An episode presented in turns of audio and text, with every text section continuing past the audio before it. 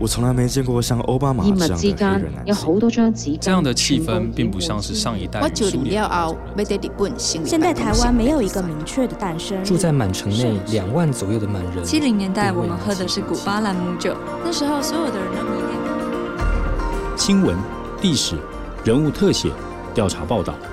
非虚构写作带领我们描绘这个世界的真实故事。它像小说一样精彩，像文学一样动人。欢迎来到静好听的非虚构故事方。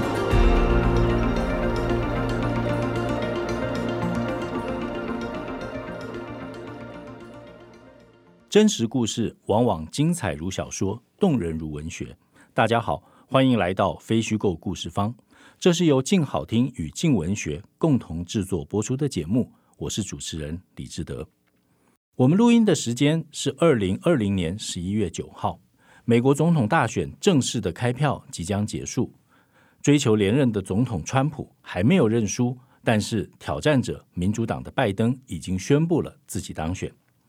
在拜登发表的竞选演说里，形容自己的阵营是历史上最广泛和最多元的结盟，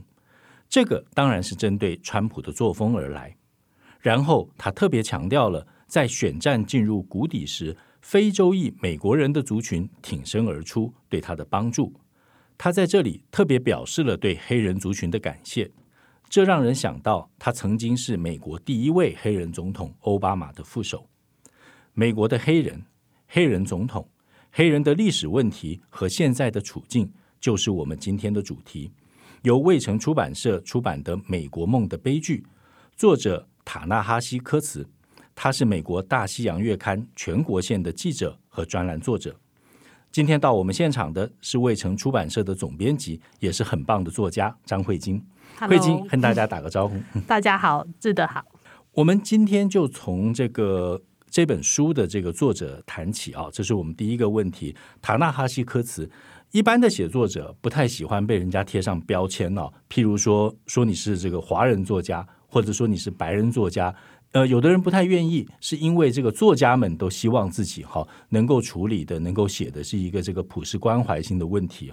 但是这个科茨好像跟人家不太一样，对，那他希望人家认定他是这个黑人作家，而且就这么介绍自己的。慧晶可不可以谈一下这个作家？好，科茨他确实哈是近年崛起的非常重要的一位黑人作家。他自己是一九七五年出生在巴尔的摩，这是一个有非常大的黑人社区的城市。那科茨的父亲他曾经是黑豹党人，而且他曾经创办一家出版社，叫做 Black Classic Press，是一个专门出黑人作家的出版社。所以小时候啊，他们家的地下室就是这个出版社，他就是读他爸爸出的书长大的。但是科茨他不是像奥巴马或是米歇尔奥巴马这样子哈，一路从读书开始就是两倍优秀的那种黑人青年。他上的大学是一个叫做 Howard University 啊，但是他没有毕业，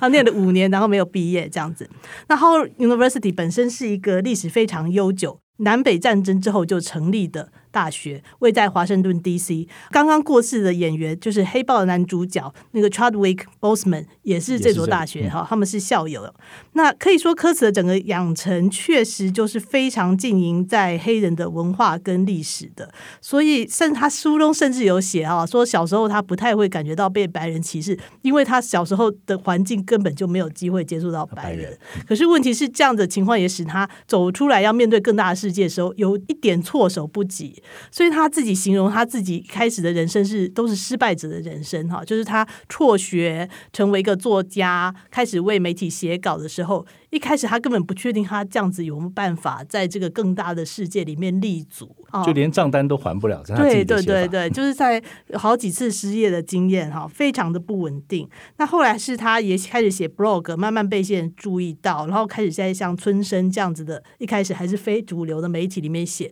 直到他差不多在二零零七年左右，也就是奥巴马崛起的那个时候，是他被大西洋月刊这个非常主流而且很有地位的媒體。注意到，然后邀请他写了第一篇的稿子，就是这本书里的第一篇文章。我们就是这样输给白种人，这是一个写那个天才老爹哈，Bill Cosby 哈的一篇文章。嗯、那所以他对自己的根源是连接非常深，他对自己的这样子一个成长的过程，并不去掩饰或者讳言，可以说他是认为是不但没有必要回避。更是不可以回避这样子。那他在为《大西洋月刊》写了这些深度报道，建立起这个全国性的名声之后，他在这个过程哈，等一下我们还会谈到这里书里面过不断的反思，说自己作为一个黑人作家，慢慢的站稳脚步这样子一个过程。后来他在二零一五年就写了呃，在世界与我之间，好这一本。带着自传性质的一个成长史的书，这本书非常的畅销，而且得了当年的国家图书奖。就是他就开始完全的跟他自己的这成长根源重新的连接上。你在二零一六年。他其实做过一件非常有意思的事情，就是台湾比较少介绍到，就是漫威是邀请他去替这个黑豹做编剧，这样子，黑豹的漫画编剧哈，也就是说，他小时候曾经读这个漫威漫画，看过里面唯一的黑人 superhero 是黑豹，那他长大之后有这个机会去帮这个瓦干达这个国家编故事。对他来讲，这就是黑人小孩孩的梦想得到了实现，这样子。所以，所以那故事是他写的。哎，那个他是二零一六年之后写那个漫画版的黑豹的故事。是，对对对，去去想象那瓦干达这个国家。所以这个大概就是我们刚刚讲说这个作者的背景，也就是他从他自己非常深的这样子黑人根源走出来，成为全国性的作家。那当然，他的写作是面向全国读者的，并不是只面向黑人。但是他非常的有自觉跟意识到说，这个黑人。的根源呢，是他对外有利发生的重要的部分。是，嗯，不，我想这里刚才慧晶也提到了这个作家的这个生命故事。哈，那这本书里面比较特别的地方，其实是它有两个组成的部分。那一个组成的部分是等于说这个作者写别人，那另外一个组成的部分是作者写自己。是，那这八年里面，其实慧晶介绍一下这个书的结构吧，就是这个八年里面，他写别人跟写自己的过程。这本书哈，它就是呃由八篇文章为主，一年一篇啊，内容有从写奥巴马、写米歇尔奥巴马哈这些人物的文章，也有更广泛一点讨论南北战争，还有奴隶制度的一些遗绪。好，美国是否应该为奴隶制度做赔偿？还有一些社会失能的状况，比如说，例如国家变成监狱系统之后，而不是一个社会安全网的时候，对于家庭，特别是黑人家庭所造成的伤害。换句话说，这八篇最重要的文章是他在奥巴马任职总统的期间，投入了非常多的心力、深度研究之后写出来最有影响力的八篇文章。那主题主要都是环绕着种族问题、黑人当前的处境。还有探讨说，如今美国应当如何更全面的面对这些伤痕的问题。但是这八篇文章的每一篇的前面，都还有一篇呢，是对那一年的回顾。这个写法确实就是非常的特别。好，就是说这个每一篇文章，他都在前面先回顾那一年是他自己的生命史，或是那一年在奥巴马的任期期间是一个怎么样的时代。哦，所以我们看这样子的文章，你就会发现说，随着这八篇文章，他的文章越写越好，越来越深入。他自己也从一个 一开始是一个财务几乎要破产的一个作者，慢慢的越来越有信心，而且得到越来越多的关注跟机会。而且后来还可以带着家人到外面去旅游。对 对，那在这整个过程之中，我觉得他是非常有意识的去做这样的布局。他某种程度是他要让你知道说，这个其实并非只是他自己作为一个作家的成功，这个也是一个时势造英雄。他自己。他也有讲，其实还有跟他一样的一批黑人的作家或是记者，某种程度都是在奥巴马的时代，还有奥巴马时代出现的那个社会氛围里，才有办法得到这样的机会去写这样子的文章出来。你可以说这个是一个翻身的故事，是啊。然后他也没有意思要掩饰这个翻身，没有要一直要掩饰自己从原来非常嗯觉得很挫折的人生。忽然得到机会，而他也把握机会去完成了这样这些故事。是，然后我觉得他之所以要把这些故事讲出来，是要说明说，这个翻身不只是他个人的翻身，其实也是在美国关于黑人的议题的论述的一个翻身。是，也因为奥巴马当了总统之后，所以大家可以更广泛的去注意到这些问题。但是其实对这个科茨来讲啊，我觉得，我个人看法，我觉得他对奥巴马有点过于苛刻了哈，对他们夫妇俩都过于苛刻。是，但是他认为奥巴马确实做的不够好，嗯，不够多，而且在表达黑人问题的时候呢，没有说出他认为的那个根本性的原因，而这个立场反映在很多他的文章里面。呃，他确实经常会去在文章里面提到，就是说，像奥巴马或者米歇尔奥巴马的成功，某种程度来讲，其实都是两倍优秀、两倍努力，因为这两个人是两倍特别这样子的人，所以他们有机会站到这样子位置上。那他们经常有时候确实是保持一个比较温和的，甚至在专属黑人的一些种族议题上面，他们尽量的避免说去从种族议题上面去背书，而是。其实应该说，奥巴马很努力想要做全民的总统，全美国人总统，而不是只有黑人的总统。但是即使他这么努力，他的对手还是会不断的给他贴黑人总统的标签，所以他又要更努力的去淡化他自己是一个黑人这样子一个东西。那这个其实是在里面，你说他对他很苛刻，但是我其实觉得他是一种带着爱的苛刻，他是一种就是他明明他分明也知道那个途径是。多么的困难跟凶险，但是他仍然会觉得说，在某些地方他似乎做的不足够。里面也有说很多次，就是说，包括他后来曾经多次被邀请到白宫去跟呃奥巴马面对面，他就非常当面的去提出了批评。那其实他有说啊，就是说第一次他其实是有点胆怯，但是第二次他去之前，他的太太就跟他说。你想想看，那个他很喜欢的那个作家鲍德温会怎么做？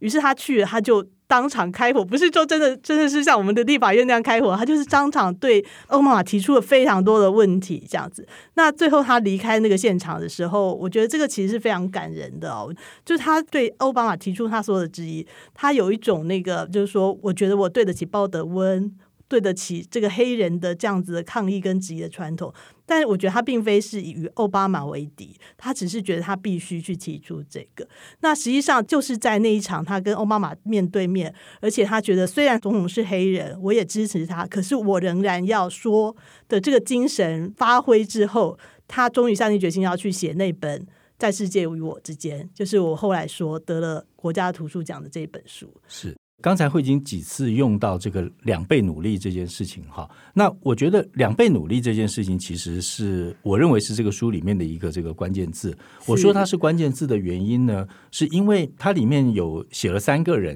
就是刚刚慧晶都提到了，第一个是奥巴马，第二个奥巴马夫人就是蜜雪儿，第三个是这个天才老爹就是 Bill Cosby。那在谈这三个人的时候呢，他用这三个人去谈到黑人。在教育下一代的时候的一个传统的观念，就是说，今天我们作为黑人，那我们先天的这个社经地位条件就是不利的，所以我们就必须要比别人努力两倍，我们才能够成功。可是科茨自己对这个说法其实不是太赞同的，就是说他会认为说，今天为什么我们要比别人努力两倍，而不是这个环境先去改善，让我们跟别人立足点能够平等？我们跟别人平等之后呢，我只要跟别人努力的一样。或者是跟其他族裔的人努力的差不多，那我们其实就能够得到这个相同的社经地位。那凭什么要我们黑人去这做两倍的努力这样子？所以我觉得在整本书里面，他其实反复的去谈这个观念，然后也对于这样教育下一代的方式，其实他并不太赞同哈。对，所以从这里反馈讲到他写这个蜜雪儿奥巴马的那一篇，那篇他把它叫做这个美国女孩，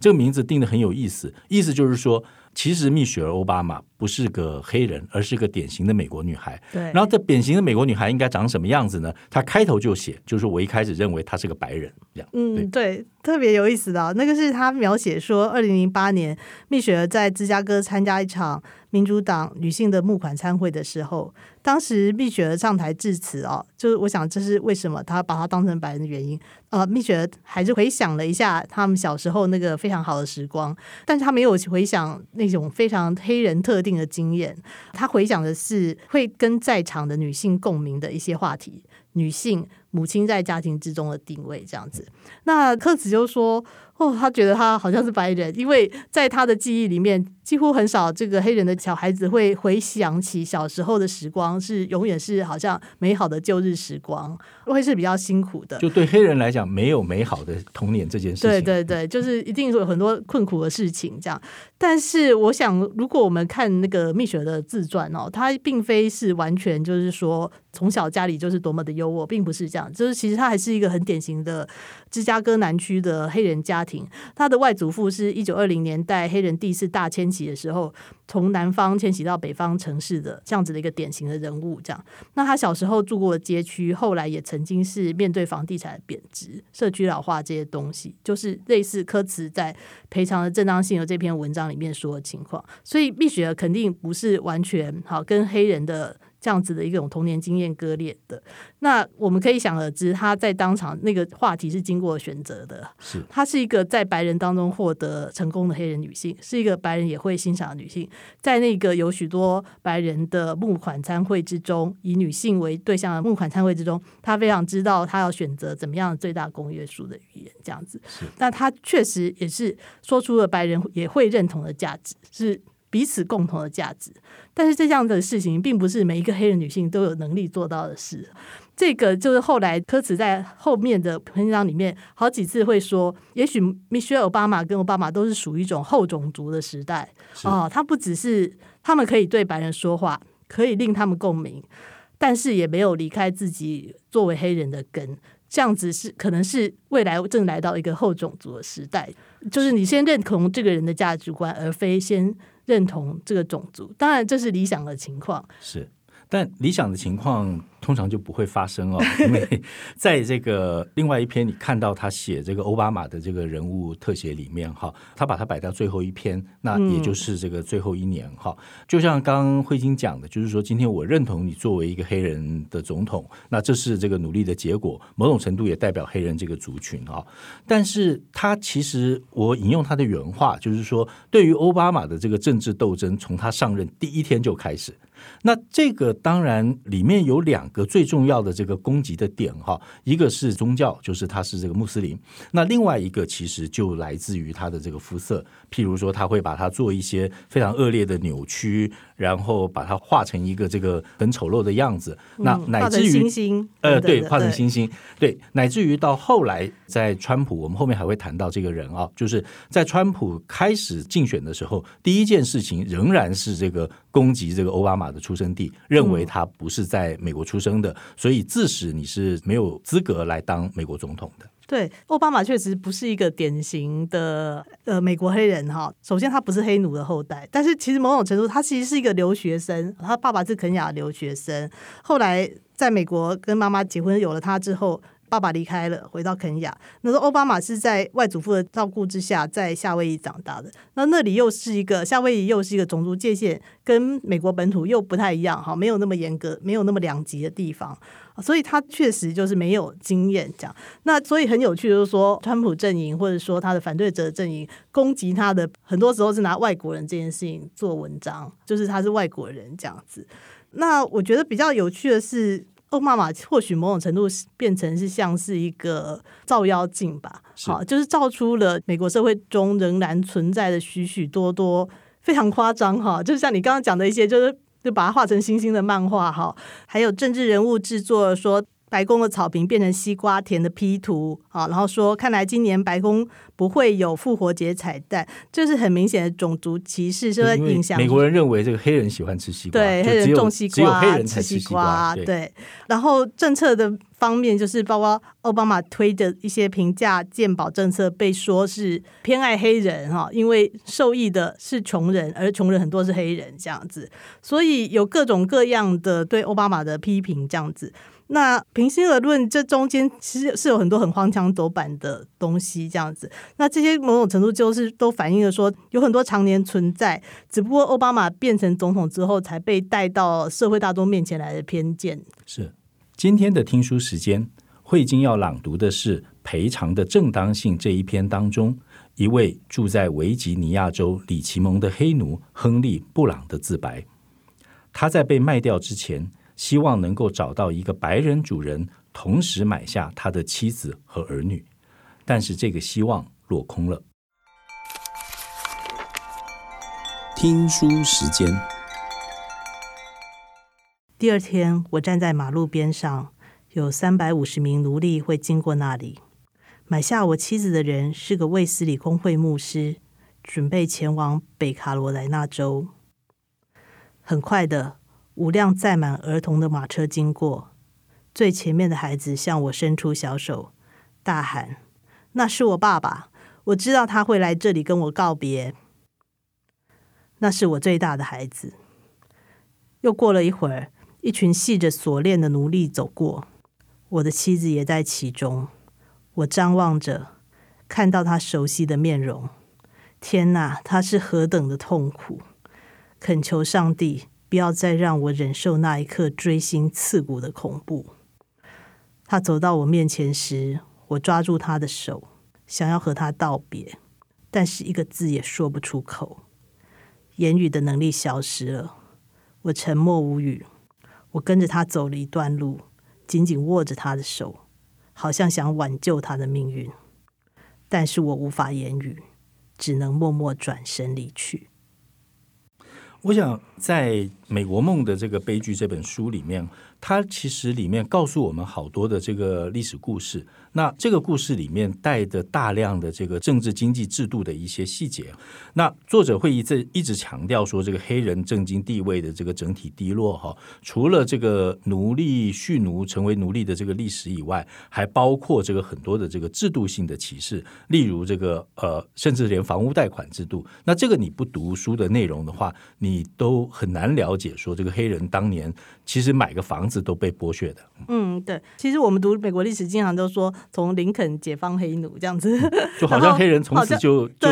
就幸福快乐了。对，实际上不是啊，就是说，在美国独立战争的时候就已经有要解放黑奴的讨论，但南北战争这个也是一个很大的争点。可是实际上，在南北战争之后不久，本来联邦。党人是试图想要建立一个更理想、更自由的国家，但是其实受到南方各州的反扑，所以其实并没有办法立刻的改变那个整个体制。哈，后来再到呃，包括就是 Jim Crow 法，就是种族隔离，后来就进入种族隔离的时代。到呃罗斯福新政的时候，社会大家都记得这个历史，就是全世界的这个经济大萧条。那罗斯福用社会福利法来帮助美国渡过难关。可是，在罗斯福新政的期间，其实百分之七十的南方的黑人，他们都是符合不了被救助的这样子的一个条件的。所以，你就可以想象，就是说发生事情的时候，他们永远都是调出这个社会安全网。那包括二次大战之后的退伍的军人的低利房贷。很多的黑人也是不适用，他们不断的从各种福利之中被排除。那最严重的其实就是刚才你有讲到，二次大战之后本来有一段稳定的经济发展期，本来应该是开始累积资产的一个好时候，可是这个时候很多从南方搬到北方要买房子的。黑人都掉入了一个所谓的房贷陷阱，因为黑人在当时不能够去银行得到正规的贷款，所以就有房地产业者设计出一种他们叫做契约购物的这种方案，专门给黑人。你跟他签约之后呢，你不会拿到你的房屋的权状，你就只能够一个月一个月的付这个贷款，一直到付清为止。中间只要有任何一期呢，你因为呃发生了什么事情，生病或是失业的原因，还不上这一期的钱，你就前面的钱全部都消失了，房子也失去了。所以在这种种的设计之下，黑人是非常容易调出这个，就是他们的。生活保障的，所以这是为什么现在有这么多的黑人都在这个贫穷线以下这样子。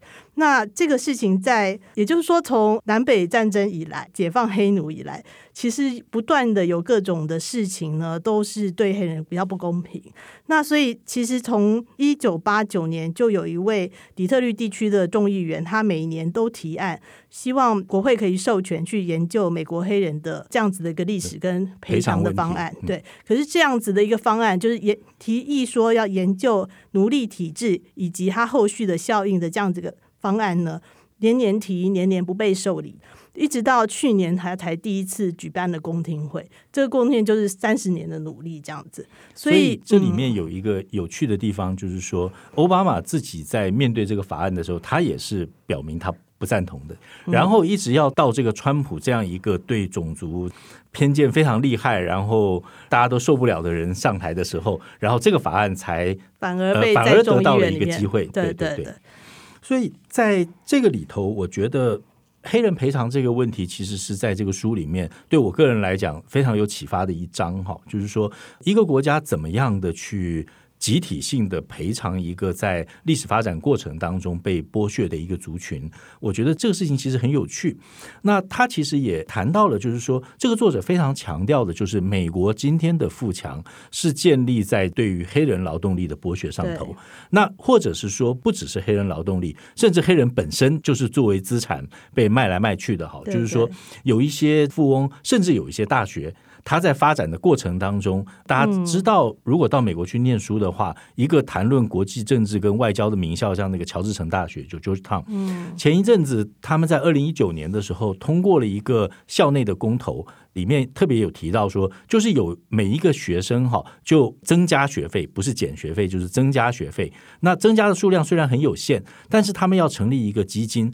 什么原因呢？就是因为当年这个学校在发展的过程当中，曾经卖掉两百七十个黑奴。就把两百七十个黑奴卖到南方去，为了要筹措这个办学的基金。所以今天为了表示忏悔，所以向这个所有来念书的学生，每一个人多收一点钱，然后成立一笔基金，然后去联络这两百七十个黑奴的后代，或者给他们优先入学的机会，然后或者成立一个基金给他们生活或者是这个就学的帮助。那这个可能就是一个某一种局部的小规模的赔偿。但是当然，科斯对这个事情是不会满意的，所以。他写了一篇文章，谈到这个大规模赔偿的可能性。哦，是，但是他他想要谈的这个赔偿仍然不只是不是要发钱给呃这每个黑人啊，就是说能否在这个教育或者健保上面的投资，就是像你刚才讲这个例子就很好，就是说，可是他像这样一个事情要发生，他有非常多的条件，像第一个就是历史研究。啊，包括去确立了这些该补偿的对象，而且显然就是整个学校达到了一个共识，不只是校方，而且是学生主动，学生会都投票赞成了增加学费，然后来补偿这些人哈。是，那我觉得这是一个非常好的例子，就是他不是要去磨灭那个学校曾经有的过去，而是接续去写它，而且是在它的基础上创造了一个新的传统。这个新的传统就是由学生会决定我们要。去成立一个基金来赔偿这些黑奴，这样子。那我觉得这个是一个非常不错的例子哈。那其中当然就包括就说已经去面对过这段历史，但他也说明一件事情，就是历史虽然过去曾经发生过错误，但是历史永远是对未来开放的。只要是活在当下的人有重新去理解，他就有可能创造出一个新的传统。我觉得这个是科茨他要的，我觉得也就是这样。我觉得他其实要讲的就是。美国从来没有在国家的层面之上，哈，去好好的认清当时做的那些不公，然后以及面对说这个不公要怎么样子去弥补。它里面就经常讲说，美国永远在替南北战争道歉，觉得南北战争非常的发生非常残酷的事情，死很多人，会为这件事情道歉，可是从来不会为奴役制度道歉。是，我觉得他这整本书想要的就是。我们要怎么样子好好重新面对？实际上，美国确实就是建立在这样的奴役基础上。乔治城大学，你说的这个就是一个例子嘛？就是你面对之后，你有可能在现在去创造一个新的传统啊。那但是当然非常困难，就是说，在许多的人现在仍然不愿意面对这个事情。是。谈到这个制度性的歧视这件事情，除了刚才提到的像这个经济上面的剥削以外，哈，那另外其实我们经常经常在这个电视上面看到的白人警察的这个执法偏差的问题，嗯，譬如说过度防卫，或者是开枪，甚至把这个黑人在不必要的情况下就把他打死了，哈，就类似这样的案例，我们就一再一再的看到。那科茨在书里面其实特别谈到了另外一个问题，就是黑人的这个入狱率，就是坐监的这个比例，其实是远远高于其他族裔的哈。那这里面包括了，譬如说，包括被逮捕或者包括被定罪，那甚至于被盘查的这个机会，其实都比较高。在这个情况之下，一个人一旦去坐了监牢之后呢，就表示他可能至少他在当下就不能就业，嗯，乃至于接下来他出狱之后，他就业的比例也就低了，因为很少人会愿意去聘一个更生人嘛，哈，嗯，那这个就造成了黑人的就业率整体就下降。那当你找不到工作的时候，你就赚不到钱，那你就会落到这个贫困线以下，那成为一个系统性的问题。这里科茨还特别记了拜登一笔，那当然他写书的时候不知道拜登会变成总统了，哈，他还记了他一笔，就是说在这一类的问题上头，其实拜登在年轻的时候作为参众议员，他一直是一个强硬派，像是一个这个共和党的保守派，而反而不像是一个民主党。嗯，对对对，刚才讲到这个监狱系统，它其实也就在讲说，美国国家花了非常多的钱去在建那个监狱系统，还不如就说你直接面对哈已经造成的一些历史的错误，然后来去做好那个鉴宝也好啊，或是改变那个刚才讲的那种房贷住宅的问题哈，或是教育系统，你还不如去做这样的事情。那你刚刚讲的这个拜登的这个情况哈，就是对，确实就是说在竞选的期间，他也不断的被强调，就是说，比如说他曾经说过。奥巴马是他看过最干净的黑人，哈，像这样的话，就隐藏的、不自觉流露的歧视，只能说他或许是一个一直在这样子的主流价值之中，也没有去质疑过的人吧。在过去几年的这个美国总统里面，我们看到过这个女性的总统候选人，我们看到过这个黑人的这个总统候选人，但是回到这一届之后，我们又回到了这个美国总统的主流样式，就是两个老白男。好，在那里选总统，那 那你也只能就选一个。但是这一次，如果最后川普确定被淘汰了的话，那淘汰川普的。确实是一股对川普的种族主义非常不满的民意。哈，那拜登恐怕就是一个妥协之下的选择。哈，这一本书写作于这个奥巴马上台之时，然后在奥巴马下台的时候就写作结束了。那这本书写完到现在又过了四年，经过了这个川普执政四年之后，我们在川普下台的时候，借着这个书去反思川普上台的这个历程和历史。哈，慧晶，你会怎么总结这一段历程？就是。你到底怎么看他？你觉得是进步了还是退步了？我觉得就是科茨在这个书里面曾经引用另外一位黑人作家叫科布，他在《纽约客》上说的一句话。他说：“在黑人总统真的出现之前，人们无法想象会有什么样的限制。”那科茨在这句话后面也加了一个说，但是也想象不到会有什么样的机会。好，那确实就是这样，就是说理论上黑人总统不过就是六另一任总统，可是实际上并不是。就是当他出现以后，就如前面说的照妖镜一般，然后就反映出这个社会里面到底什么事情是可以接受，什么事情不能接受，到底还有哪些潜藏的歧视，哈，是歧视者自己都没有注意到的。所以好像我看了这样的一本书，会觉得。包括这个科茨自己，也就是这段期间的产物嘛。他因为奥巴马，或是说这个时代气氛所致，他有机会写了这么重要的八篇文章，是这样子去深度的反思，这是前所未有的。我自己会觉得说，这可能就是一个还是一个非常漫长的过程。那当然就是说，在奥巴马之后是川普上台，这是一个奥巴马自己还有科茨在当时都有点始料未及的情况。可是这个漫长的过程毕竟是仍然在往前走，就包括现在即使是拜登上去，虽然说他的团队有非常多的少数主义，那但是他们接下来会怎么做的？这条路也仍然在往前走。可是问题是说，社会的主流的气氛想必是已经改变了，就是不太会再回到五六零年代。这本书他在最后一篇就是他写我的总统是黑人这一篇呢，其实有一个非常有趣的点啊，这篇文章写的真的是非常好。他在文章的后段，就是其实他跟奥巴马都已经知道当选的会是川普的时候。那天，柯子收到了一个信封，他收到 FBI 寄给他，他的父亲当年是黑豹党人的时候，FBI 监控他的档案，这个就是很像我们哈，就是我们的转型正义的那个助转会去邀请人家来看他的档案，然后这个档案里面就很明确的记载着，他们曾经考虑哈要栽赃他父亲，去跟黑豹党人说他父亲是县民，是造成他们的内讧，那可能趁机就除掉他父亲，这样的内讧，如果你被怀疑是县民，你有可可能会被干掉的，所以他就看到了这样的档案。那后来他就去跟奥巴马说，他有对于川普上台有种种的担忧，他甚至会担忧会不会重回那个时代。但是奥巴马非常斩钉截铁跟他讲说，这是不可能的，制度上有各种各样的设计，不可能再样子的滥用这样的东西。那他在文章的结尾其实是说，他面对的这个美国曾经选出这个不可能让这样的事情发生的总统，而且。确定认为有这样坚定的价值观，中他感到他第一次为这个国家感到骄傲。对于进步这件事情的想象，哈，有的时候可能不是这么直观的。就是说我接着慧晶的话再说一段，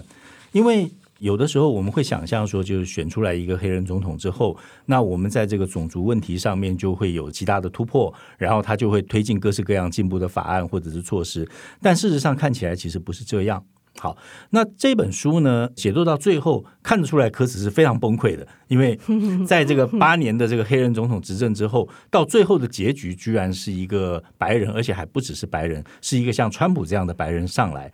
但是时间又过了四年，就是说，借着这次的选举，我们又发现了美国人还是有能力用选票淘汰掉像川普这样的一个白人，如果他最后愿意下台的话，所以。我会觉得说，从这里看到，就是说，我们在四年后重看这一本书的意义，其实是在于理解这个进步这件事情，它有一个曲曲折折的过程，是非常的曲折。对对。我觉得，尤其是他，包括他把自己的那个这八年的心路历程也写进来，这件事情就会让你看到，这真的是非常不容易的一条路。然后，因为他们原来的起点是非常低的，就是说，他他原来是奴隶对主人之间的关系，是这个关系要变成我们彼此是平等公人，你必须尊重我。这条路真的是三四百年这样子走下来。还未能够完全的实现，许多其中包括很多人，他其实是不自觉的，就是他认为没有问题啊，但是他并非是身在哈那个贷不到房屋贷款，然后没有办法跟白人用同样条件买房子那样子一种生命处境里面。但是我觉得这个确实就是科词在最后哈，就是如果我们前面有讲哈，所以终于第一次在去年他们国会想要调查奴役制度的后续问题的这样子一个在国会举办第一次公会，而他很希望他一个过程是会继续走下去，然后我们会看到更好的结局。是因为时间的关系，我们今天就只能够停在这里。美国选举到目前为止还没有完全结束，美国黑人的议题也不会因为川普下台就结束了。未来拜登如果顺利上任的话，他对待黑人族群的政策应该也是科茨关注的焦点。那也因此，我们可以期待他有更多的作品。今天谢谢慧晶精彩的分享，谢谢，感谢大家收听《非虚构故事方》这一集节目，由李志德、陈远倩企划制作，孙艺婷录音后期制作。未来也请大家继续锁定由静好听与静文学共同制作播出的节目《非虚构故事方》，我们下次见，拜拜拜拜。想听爱听就在静好听。